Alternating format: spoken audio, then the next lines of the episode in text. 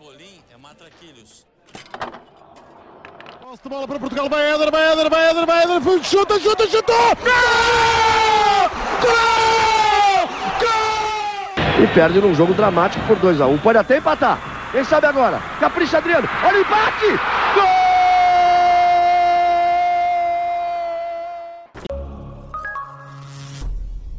Viva! Sejam bem-vindos ao 17º fascículo desta coleção Europa América, programa diário do podcast Matraquilhos que acompanha o Euro 2020 e a Copa América 2021. Olá, Rui. Olá, Fregoso. Estamos a gravar eh, mais ou menos 20, 25 minutos depois da confirmação da eliminação de Portugal do Euro 2020. Uh, eh, derrota por 1-0 frente à Bélgica, golo de Torgan Hazard ainda na primeira parte. Rui, segunda fase final consecutiva de Fernando Santos, um, ehm, contando mundiais e europeus, em que dentro de 20 anos nos lembraremos muito pouco delas, apesar de uma geração incrível. Sim, é de 2018, praticamente então, não, aquele, gol, aquele jogo com o Uruguai caiu-me completamente no esquecimento. Acho que esta fase final tem a vantagem de ter tido jogos com Alemanha, França e Bélgica, e vamos ver, eu acho que o, estatisticamente as equipas que eliminam Portugal há sempre uma tendência de chegar à final, nunca, ou Portugal chega à final, ou Portugal, está na, ou Portugal é eliminado com alguém que chega à final, não sei se este ano será assim, o, o, panorama não é complicado porque temos uh, três grandes favoritas e acho que se a Bélgica chegar à final, ou mesmo se for campeã europeia, provavelmente uh, olhar-se-á para esta campanha uh, ou para este jogo especificamente, não, não que seja melhor ou que seja analisado de forma mais positiva, mas que provavelmente vai se lembrar desta fase final de forma diferente, da mesma forma que se nos lembramos muito mais de 96 com a República Checa, porque depois a República Checa também chega à final. tirando isso, sim, eu acho que não, não vale a pena neste, nesta perspectiva estar a chover no molhado, porque futebol de Portugal com Fernando Santos é uma coisa. Dentro da coisa que é com Fernando Santos, sinceramente, até acho que hoje não esteve nada mal, não só nas escolhas iniciais, como depois foi nas primeiras intervenções, nas primeiras posições. Acho que há até erros. O, como... Até o André Silva, não é? Diria. Sim, eu, sim, eu acho que o, Percebeu-se no final da, da, primeira parte, a Bélgica também marca praticamente em cima do intervalo, não há, não há grande reação, mas sentia-se que depois daquele gol eh, seria uma Bélgica diferente na segunda parte e mesmo na primeira parte tivemos João Padinha, Renato Sanches e João Moutinho com espaço fora da área para rematar. Eh, e dos três, eh, provavelmente só mesmo o Renato Sanches é que, é que se destaca dessa forma prevendo o, e acho que eventualmente o Fernando Santos até poderia ter feito isso antes, mas não fez assim tão tarde, também foi no início da segunda parte, devia querer confirmar de alguma forma, e não sei até que ponto é que a lesão do Kevin De Bruyne também não ajudou para antecipar essas alterações. Eventualmente, se a Bélgica ia recuar, eh, a importância do Diogo Jota uh, seria reduzida, e aí provavelmente seria mais Diogo Jota a sair do que Bernardo Silva, não sei o que é que tu achas, mas também já te vou desafiar para isso mas foi bastante inteligente em, em tirar Moutinho e, e lançar uh, Bruno Fernandes, porque Bruno Fernandes era aquela escolha que me parecia mais óbvia para de facto ter espaço para rematar a entrada da área e libertar também a equipa de outra forma. E, e João Félix também é um jogador que se move bem na, naquelas zonas do terreno prevendo que Portugal teria mais posse de bola e como acabou por acontecer. A partir daí, como tu disseste, eh, as substituições já não, já não fizeram tanto sentido, até porque, e já agora desenrolo tudo isto, a entrada do, do, do André Silva veio acentuar um dos grandes problemas de, de Portugal, que é quando o Ronaldo começa a fazer mais aquilo que convém do que aquilo que convém à seleção ao longo dos anos, eu diria que há uma curva. Eh, já tivemos na altura em que aquilo que convinha mais ao Ronaldo era aquilo que convinha mais à seleção, agora começa a haver pontos em que isso vai, vai se afastar cada vez mais. Há muito tempo que já eram os livros diretos, hoje houve dois, provavelmente no momento em que há a falta, eh, Rafael Guerreiro e Bruno Fernandes seriam as pessoas mais indicadas para as marcar.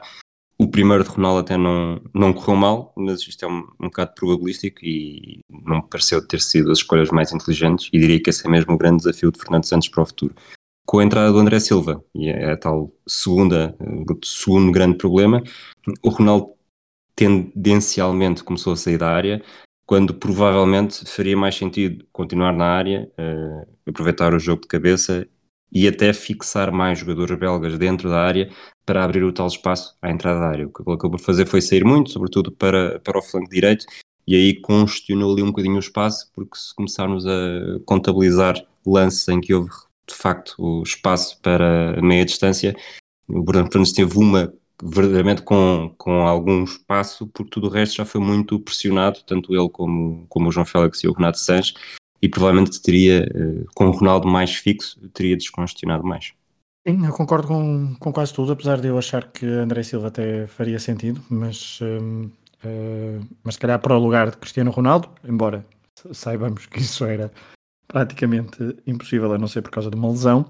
Um, é, é, muito engraçado uh, porque muitas vezes os, os fanáticos, vamos colocar assim, de Ronaldo, gostam de falar da, da forma como a seleção argentina e Messi, uh, como Messi na seleção argentina uh, monopoliza muito o jogo, mas a verdade é que com Cristiano Ronaldo em muitas situações as, as decisões são a percentagem de, de, boas decisões de Cristiano Ronaldo ao serviço da seleção nesta fase final não foi assim tão não foi assim tão elevada. Em relação ao jogo, eu tenho duas ou três notas. Uma um, é Bruno Fernandes entrou e percebeu-se que jogando ali e não no sítio em que Fernando Santos o tinha insistido nos dois primeiros jogos, ali é que tem de ser. Um, e ali ele dá um. eleva muito mais o jogo da, da, da, seleção, porque é ali onde ele rende. João Félix voltou a provar que é um jogador que não pode só aparecer ao quarto jogo. Um, eu sei que houve ali um jogo em que esteve lesionado, mas uh, não pode só aparecer ao quarto jogo, lamento, mas uh, não.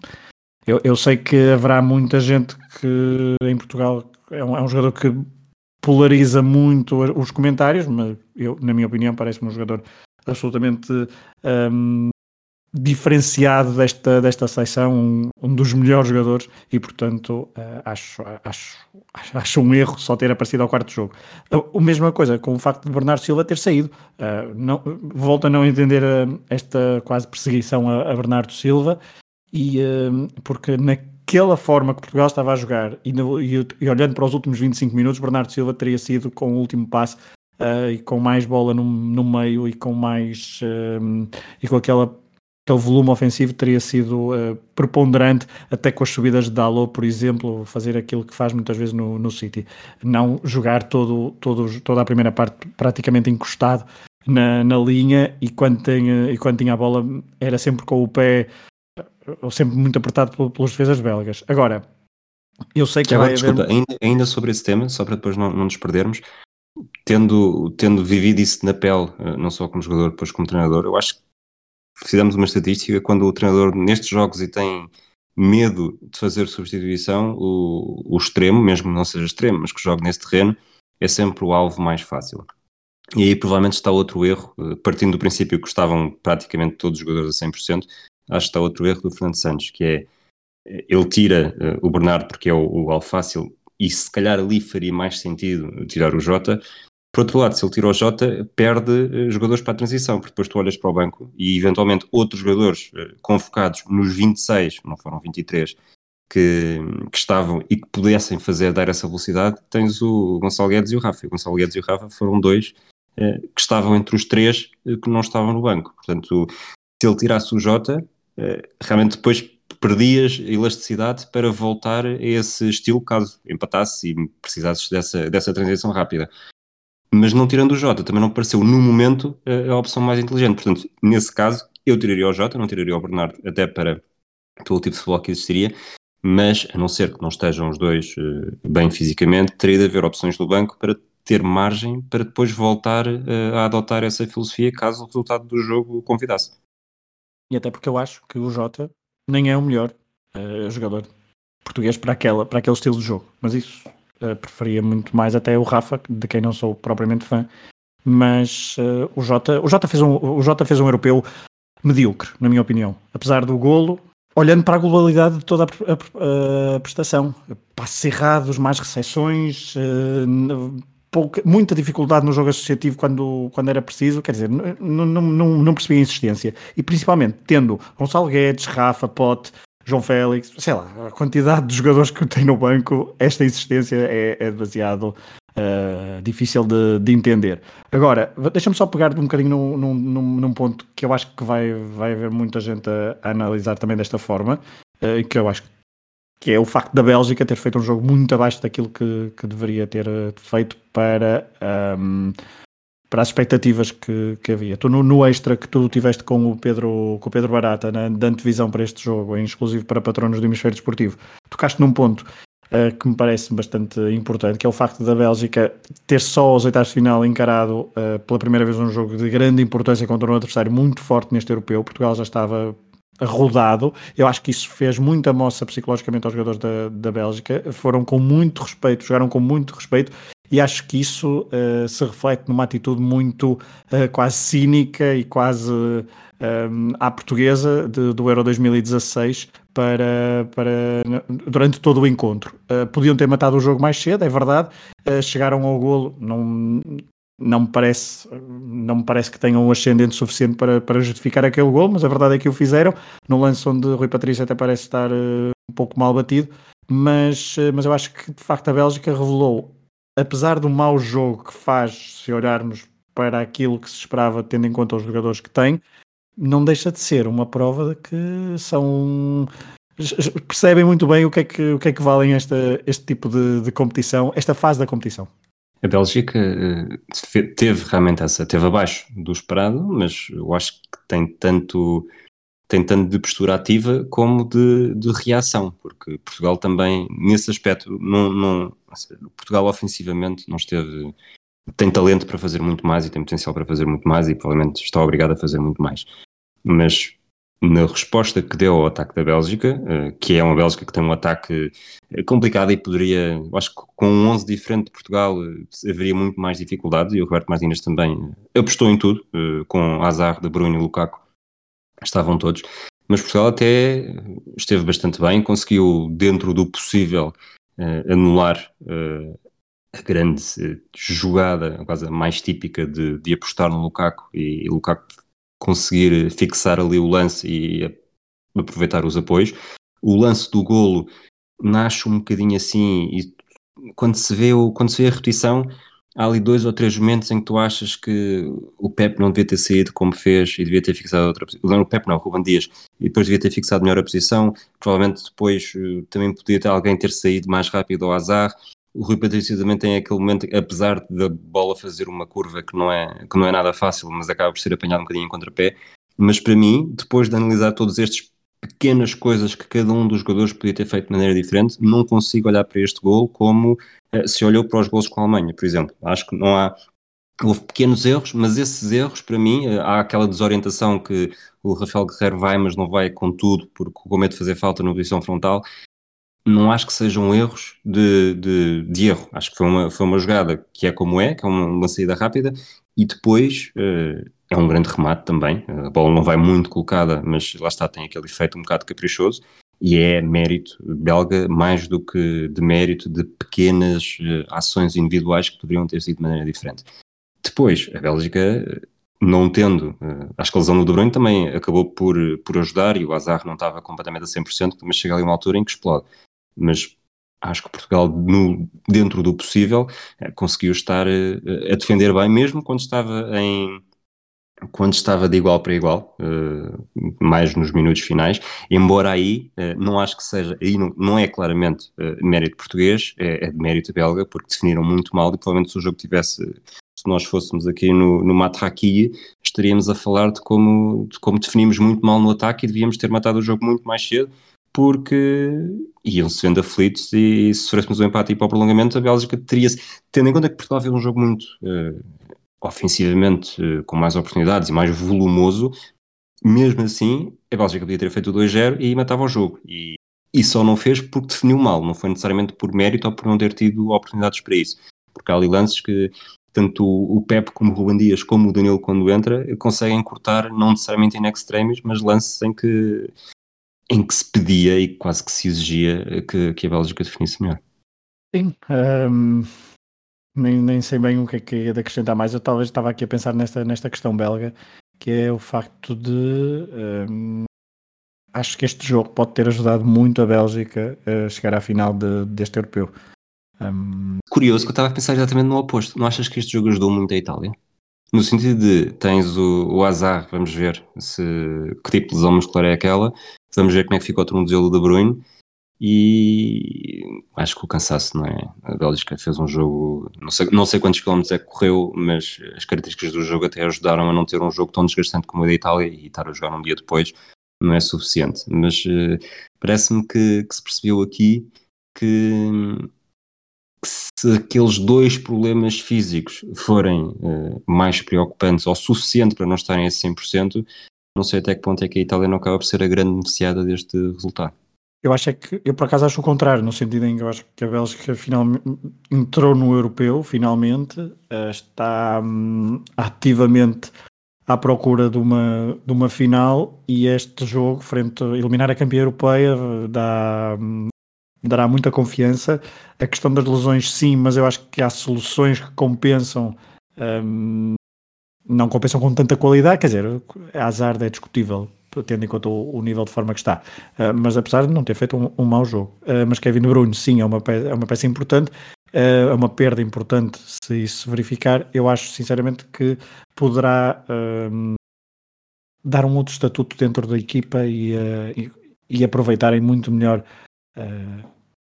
o embate frente à seleção italiana do que, por exemplo, se tivessem tido um jogo contra uma Suíça ou contra um país de Gales uh, que fosse mais um, entre aspas, um passeio e depois chocassem de frente contra uma equipa com muito mais uh, andamento. Acho que pode ter sido muito importante para a Bélgica encontrar nesta fase a equipa portuguesa, tendo em conta também as duas faces da seleção portuguesa. Uma primeira mais, uh, não vou dizer conservadora, mas mais uh, expectante e também mais de ir pela certa e depois mais aquele uh, pressing dos últimos 25 minutos. Sim, e, e falaste uma expressão de, de embater. Estou bastante curioso também para Lukaku com centrais italianos. Uhum, sim, eles conhecem-no bem. Agora, uh, e também estou curioso para perceber a defesa, a defesa belga, porque a Itália já percebemos como é que joga. Uh, e aquela primeira parte de ontem em frente à Áustria foi assim, sempre em alta rotatividade. Depois, na segunda parte, baixaram, ou seja, também, mas o, o, que se aplica à Bélgica também se aplica à Itália. Também foi muito importante a Itália ter aquele choquezinho uh, para perceber que uh, não, é, não é tudo como, como foram nos primeiros três jogos em Roma. Exatamente. Rui, mas antes deste jogo ainda houve um. Uh... Deixa-me só fazer uma última nota, desculpa. Eu tinha isto aqui anotado, depois não tive a oportunidade para dizer, porque é só ser engraçadinho mas o João Palhinha levou a maldição do set para o jogo e, e o De Bruyne sai lesionado exatamente depois de ter um, um, lance com o Palhinha. Ok, a maldição do set? Sim, os, os, sets do Sporting uh, okay, okay, há okay. anos que, que Sim, as coisas é não correm bem e o De Bruyne com o set saiu lesionado depois do embate com o jogador do Sporting. Veremos se, se de facto é uma lesão um, grave ou não e que um, poderá ser importante então para a seleção belga primeiro jogo do dia foi um, um primeiro jogo do dia dos oitavos de final do Euro 2020 deste dia 27 de junho opôs um, opôs quem? Eu estou perdido. Países Baixos à Chequia. Exatamente. Estou perdido que eu vi o jogo, mas foi então essa, esse jogo em, em Budapeste. Ah, é que as pessoas vão perceber que nós somos um flop e estamos a falar de jogos que nem sequer vimos e às vezes nem sequer sabemos quais é que são. Exato. Não, este foi um jogo em que a expulsão de, de Delicto pode ter mudado um bocadinho o rumo dos acontecimentos, mas Rui, eh, não estávamos à espera desta eliminação, estávamos todos a aguardar um Países Baixos-Dinamarca nos quartos de final, mas a República Checa em europeus, eh, ou a Chequia em europeus, já, já deveríamos estar preparados para, para isto. E a verdade é que nós tínhamos, eu pelo menos tinha posto aqui uma outra dúvida, ou alguma, estava na retranca um bocadinho com esta seleção dos Países Baixos, e uh, hoje uh, fizeram muito pouco, se bem que há, há, aquele minuto, que é o minuto da expulsão de Delict, um, nem um minuto antes há um falhanço incrível da, dos Países Baixos na cara de, de Vaklik e um, e depois dá-se dá a expulsão e o jogo muda. Sim, eu acho que esta, estes Países Baixos são uma espécie de Bélgica dos pobres. Nós falámos disso não só no Extra, mas também já nestes episódios dos fascículos da coleção Europa-América, que é, tem muito talento, bons jogadores, mas lá está, Países Baixos, com as devidas proporções, neste caso ser a Bélgica dos pobres. Mas sentes que se chegar ali um momento em que tiver um verdadeiro obstáculo pela frente, uh, as coisas tremem. E pareceu-me que foi isso que, que aconteceu hoje. Apesar disso, não estava à espera que, que saíssem eliminados, mas o jogo complicou-se e estava a complicar-se mesmo ainda antes da, da expulsão. Obviamente que estava tudo em aberto e a expulsão tem um, um impacto enorme no jogo, mas percebia-se que, que esta seleção, se chegasse às meias finais, provavelmente seria por estar no lado do quadro em que estava, porque no, em jogos uh, com Bélgica, Portugal, Itália, França, mesmo Espanha, provavelmente teria muitas dificuldades porque as vulnerabilidades uh, transição defensiva e organização defensiva iam estar muito mais a nu. E, e a República Checa, que não fez, uh, eu acho que não está a fazer um europeu brilhante, mas está a fazer um europeu sólido. E hoje, uh, com, com os limões que lhe apareceram à frente, conseguiu fazer esta limonada e, e começaram só a vir olés dentro de campo ainda antes nas bancadas, com aquele primeiro gol, e depois o, o Chic chega aos 4 golos e acaba por matar um jogo em que na altura ainda estava, mesmo a jogar com 10, eh, estava um bocadinho aberto, porque lá está, a qualidade no, no ataque, no campo ofensivo é, é elevado, mas não, mas não é uma, é uma ausência que tem impacto a nível de, de nome, não termos um, uns Países Baixos nas, nas fases mais adiantadas do torneio. Por outro lado, eh, é um alívio para muita gente que não gosta de dizer Países Baixos e assim nunca não vai voltar a ser preciso dizer neste, nesta fase final. Para além desse ponto, uma pessoa olha para. Eu acho que não sei como é que vai ser a carreira destes jogadores do, dos Países Baixos que foram convocados por Frank de Boer para, para este Euro 2020, mas eu olhando assim muito rapidamente para os nomes, diria que uh, daqui a 20 anos se nos lembrarmos automaticamente de três, será muito. Uh, veremos o que é que faz Memphis Depay no, no Barcelona, agora que chegou a um nível ainda mais elevado. Uh, Malen, o homem que falhou o golo antes da expulsão de Delict, poderá ter um bom futuro. Uh, Dumfries pode só ter sido apenas um amor de, de verão, Uh, mas obviamente que Frankie de Jong é o jogador que tem muito mais possibilidades de, de, ser lembrado daqui a uns anos. Isto olhando para outras seleções dos Países Baixos nos outros europeus, então a nível de avançados é absolutamente medíocre o número de, de, de avançados que está, o, no, o, número não, a qualidade de, avançados que está presente nesta convocatória, se compararmos com outras uh, seleções do, dos Países Baixos que nos habituamos então a ver em europeus.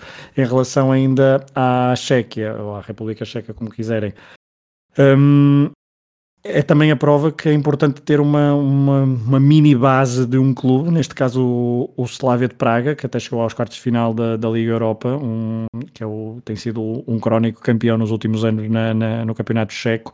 E, um, e destaco, obviamente, hoje o Tomás Holles, que fez, fez um bom jogo, é um dos jogadores da, do Slavia de Praga, juntamente com, por exemplo, Lucas Mazopust, ou, ou outro jogador, que agora não me lembro quem é o outro, mas, não, mas são estes os principais jogadores do Slavia de Praga, há um também na defesa, que é o Boril, exatamente, e são, fazem, tem muito, esta base é sempre muito importante transpor de um, de um clube para, para uma seleção, em, às vezes em menor número, que é o caso, são 3, 4 jogadores no máximo, às vezes é um bocadinho mais, mas não deixa de ter o seu impacto, e a verdade é que um, Slavia de Praga tem feito boas campanhas, tem feito um bom trajeto e uh, chega aqui então e dá uma boa base para uma seleção da Chequia que agora, frente à Dinamarca, pode perfeitamente sonhar com as meias finais. Falaremos disso mais à frente nos próximos fascículos. Rui, queres acrescentar mais alguma coisa?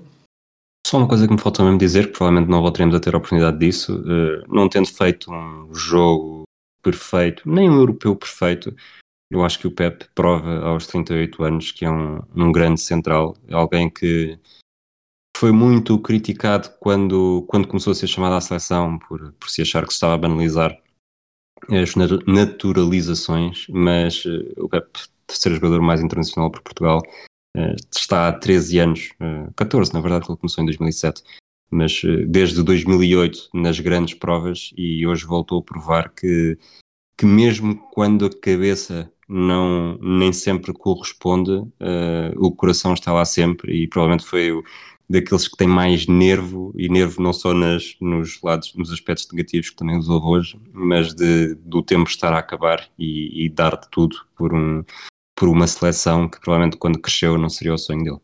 Subscrevo. Vamos avançar para as rubricas. Hoje estendemos mais um bocadinho nesta primeira parte do, do episódio, mas é compreensível nesta despedida da seleção portuguesa. Provavelmente nestes próximos dias, onde não teremos jogos, poderemos falar um bocadinho mais, assim, não tão a quente. E veremos se há alguma onda de choque, não acredito, nesta, na Federação e na, na seleção. Mas neste 17 fascículo da coleção Europa-América, vamos então às rúbricas. Uh, na primeira rubrica, então, é o Dia na História, 27 de junho de 2021. Rui, como é que é este dia na história dos campeonatos da Europa? Tendo em conta que nos alargámos nos outros, vou tentar não me alargar muito nestes. Uh, há uma final, uh, 27 de junho de 1984, França-Espanha, no Parque dos Príncipes, em Paris. Também é, é o pós-jogo de uma eliminação de Portugal, uma eliminação muito mais dramática do que a de hoje. E é a primeira e única vez que uma seleção venceu o europeu sem precisar de passar pelo apuramento. A França vinha do quarto lugar do Mundial de Espanha, com alguns jogos eh, míticos também, e foi precisamente contra a Espanha que conquistou a sua a primeira grande prova. Acho que falar de, deste França-Espanha e de todo o Europeu de 84 é falar de Platini, mas havia também Giresse e Tigana, excelentes jogadores no meio campo, que acaba por ser mesmo a casa das máquinas, e não só a casa das máquinas, e dos artistas desta seleção. O selecionador era o Michel Hidalgo, eh, que morreu recentemente, a França foi, foi mais forte em todo o torneio. Acho mesmo que, que o jogo contra Portugal tenha sido dramático. A seleção, a melhor seleção neste europeu foi a França e chegava com esse estatuto a esta final. Uh, ainda assim com tanto mérito. Foi um, a capoeira aberta pelo Arconada que abriu o caminho para o triunfo. Com Platini a marcar pelo quinto jogo consecutivo, portanto marcou mesmo em todos os jogos desta fase final. Este 1-0 foi aos 57 minutos. Depois a Espanha, bem que tentou, Uh, mas o resultado final foi mesmo um 2-0 para os franceses, com o Bellon a fazer o, a fazer o 2-0 em cima dos 90 e curiosamente, entrando com aquilo que disse há pouco, foi uma final em que as duas finalistas defrontaram Portugal durante a prova, a Espanha na fase de grupos e, e a França nas meias finais. Não sei até que ponto, mas o meu palpite é que este ano voltará a acontecer as duas finalistas terem defrontado Portugal durante a campanha. Veremos quais. Hum, é que serão. Hum, próxima rubrica, Mini não vale roletas. Uh, hoje sou eu na Berlinda, por isso venham daí essas perguntas, Rui. Eu estou preparado. Pergunta número 1. Um. em que fase final de um europeu Portugal marcou menos golos? 1984, 96, 2008 ou 2012? 2084. A resposta está certa, foram quatro golos, António Sousa à Espanha, Nené à Roménia e Jordão faz dois à França. Indo prova a prova, em 96 foram 5, em 2000 foram 10, é o recorde, em 2004 8, 2008 7, 2012 6, 2016 que dá título 9 e em 2020, que na verdade foi em 2021, Portugal chega à eliminação com 7 golos. Pergunta número 2, Continu vamos continuar com golos. Uh, o Chile já disputou seis jogos em finais e foi duas vezes campeão da Copa América. Quantos golos marcou nestes seis jogos? Zero, um, dois ou três? Eu, antes das hipóteses eu era assim, eu cheiro-me que são muito poucos, mas não estava à espera do zero, um, dois, três. Um, quantas finais, desculpa? Foram, foram seis jogos em finais, mas foram só quatro finais, quatro edições. Ok. Um, quantos gols é que marcou? Eu diria que. Lembro-me do 0-0, 0-0. Portanto, eu vou arriscar no 2. Então é assim: 2016 e 2015 ganhou nos penaltis depois de 0-0. Em 1987 perde com o Uruguai 1-0. Em 1979, que é o, uma final com três jogos, eh, perde com o Paraguai 3-0. Ganha 1-0 na segunda mão e depois há um jogo de desempate que volta a ficar em branco. Portanto, a resposta certa era 1. Um. O Chile tem mais uh, títulos na Copa América do que golos marcados em finais. Se isto é uma boa pergunta para um trivia daqui mais à frente, não sei o que é que será. É ótimo. Última pergunta: qual foi a segunda melhor participação da Bélgica em europeus? Finalista vencida? Terceiro lugar? Meias finais? Ou quartos de final? A segunda melhor? Sim. Eu acho que a melhor participação da Bélgica melhor... seria bastante fácil para ti. A melhor é, é, é 80 com a final. A segunda melhor, portanto não é finalista vencida, a segunda melhor eu diria que foi em 72, portanto foram em 72 foram à Final Four. Agora não me lembro do jogo. Quais são as hipóteses? Portanto, finalista vencido, corto. Quais são as outras Terceiro hipóteses? lugar, meias finais ou quartos de final? Quartos de final, corto. E agora terceiro ou será que venceu? Um, em 72 eu não me lembro quem é a outra equipa. Hum, 72, deixa-me cá ver. É a União Soviética. Mas é a Alemanha quem é a União Soviética e a Bel... Não, desculpa, eu agora já estou a confundir tudo, porque agora 70... Não, 70, 72. As opções são terceiro lugar ou meias finais. Pois, Isto Ah. ajuda de alguma forma. exato. Eu vou arriscar terceiro lugar. A resposta é certa. Portanto, sendo em 72, ainda havia jogo de É terceiro e quarto lugar. Portanto, É se. Se vier em 72, só podia ser mesmo ou o terceiro lugar ou o quarto lugar. E foi por isso que eu, te, que eu decidi ajudar-te. Vamos para a ronda de palpites? Vamos a isso. Então é assim, nos jogos de hoje, dos europeus, a Copa América está neste momento no intervalo e neste momento José Peseiro está apurado, mas isso são contas para, para o episódio da manhã. Só tivemos dois pontos atribuídos, o Ricardo Gomes acertou no minuto 80 e o Sandro Jordão acertou no minuto 42, o gol do Azar. Eh, O Sandro Jordão que não tem azar nenhum a acertar minutos, porque já vai com 4 pontos em minutos. Ninguém tem tantos pontos em minutos quanto, ele. Aliás, tem mais 4 pontos em minutos do que nós dois juntos. Mas pronto, isso são coisas que já não nos surpreendem. Na classificação geral, eh, mantém-se a liderança repartida entre Wilson Cardoso e Teresa Perdigão, os dois com 14 pontos.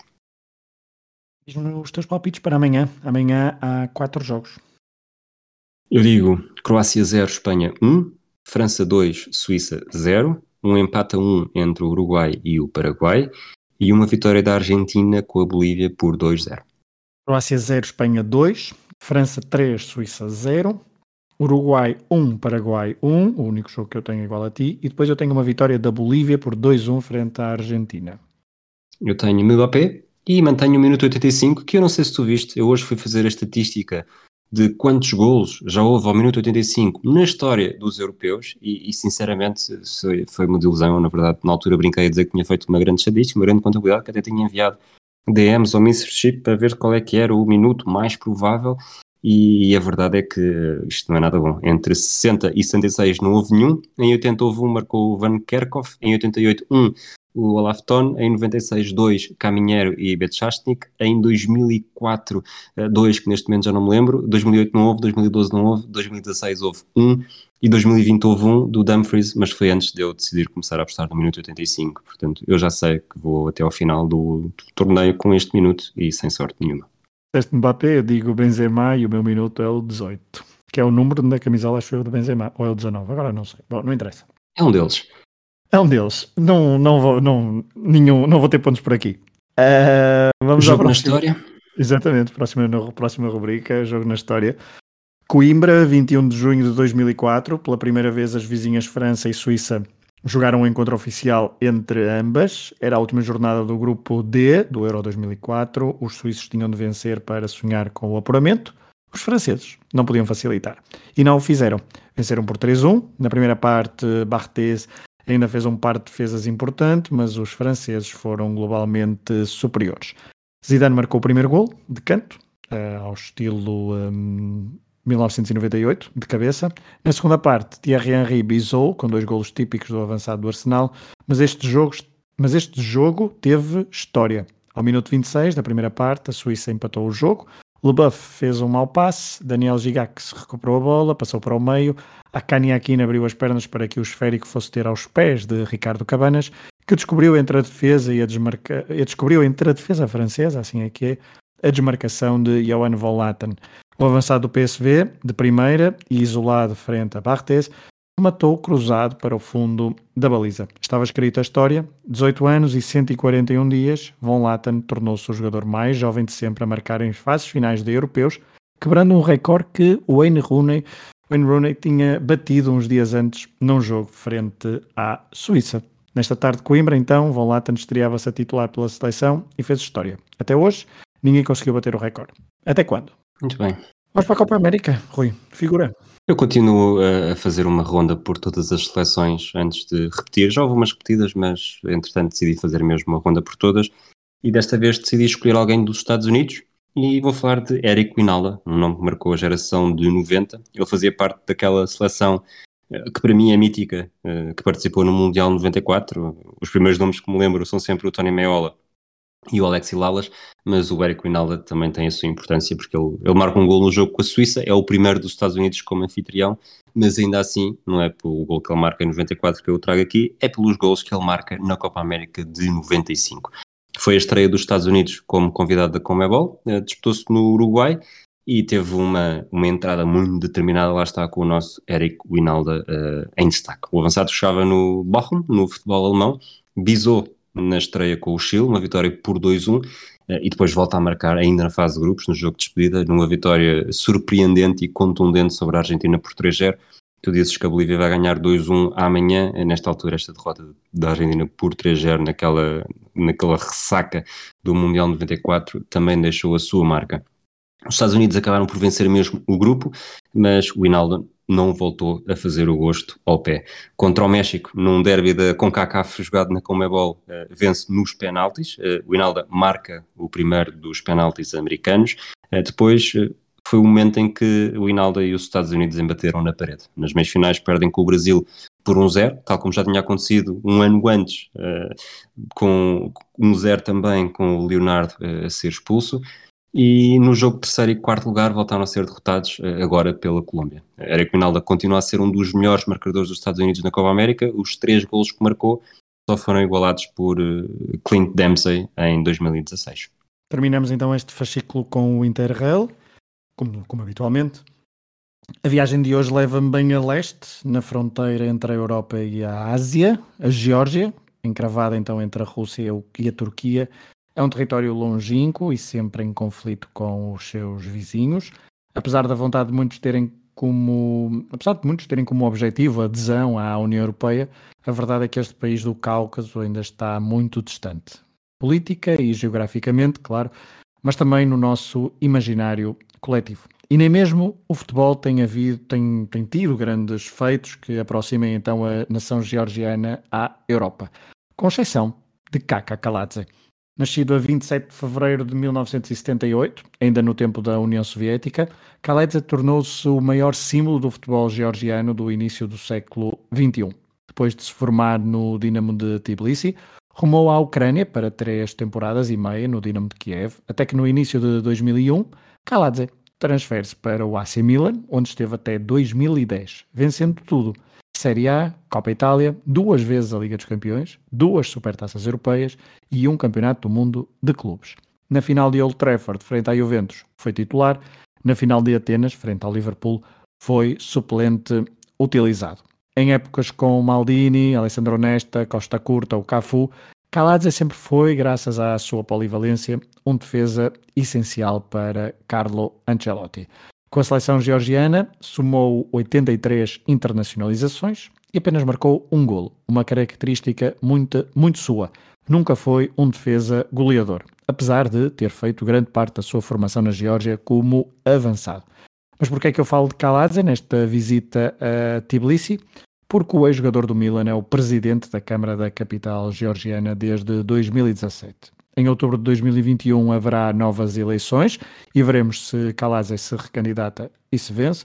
Mas a sua vitória em 2017 foi, dizem, uma pedrada no charco na política georgiana. Numa coligação de centro-esquerda, Kaladze, um verdadeiro herói nacional no início do século XXI, graças às suas conquistas com a camisola rossonera, conseguiu então esta vitória histórica nas eleições em 2017. Não são muitos os casos de ex-futebolistas uh, que fazem carreira política um, na atualidade.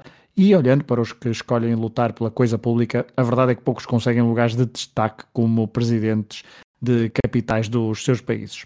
Kaladze, enquanto jogador, nunca deixou de ter voz ativa, foi, por exemplo, das vozes mais mediáticas no conflito que opôs a Rússia e a Geórgia em 2008, por causa da Ossétia do Sul, por exemplo, a sua popularidade foi importante para vencer as eleições e há quem o veja a candidatar-se à presidência do país num futuro próximo, apesar de estarmos sempre a falar de terreno algo minado. Kaladze representa uma linha mais moderna e, depois de tantos anos a viver numa importante cidade da Europa Ocidental, o ex-jogador do AC Milan quer ajudar o seu país a aproximar-se o mais possível da União Europeia. Uma tarefa que talvez seja bem mais difícil do que conquistar duas ligas dos campeões. Portanto, Kaka Kaladze não é um poeta, mas sim um político, é isso que me estás a dizer. é isso. Ok, vamos então terminar este episódio por hoje. Não se esqueçam, as melhores odds do Euro não estão nos palpites que nós fazemos no hemisfério desportivo. De qualquer das formas, estamos cá amanhã para pôr tudo limpo, já com os jogos do dia e também para perceber se José Peseiro vai ter sorte e ser o único português ainda em prova das duas grandes fases finais que se estão a disputar neste momento. Um abraço a todos e até amanhã. Um abraço. É de bola para Portugal, vai Éder, vai Éder, vai Éder, vai Éder, chuta, chuta, chutou! Gol! Gol! Gol! E perde num jogo dramático por 2 a 1 Pode até empatar. Quem sabe agora? Capricha Adriano. Olha o empate!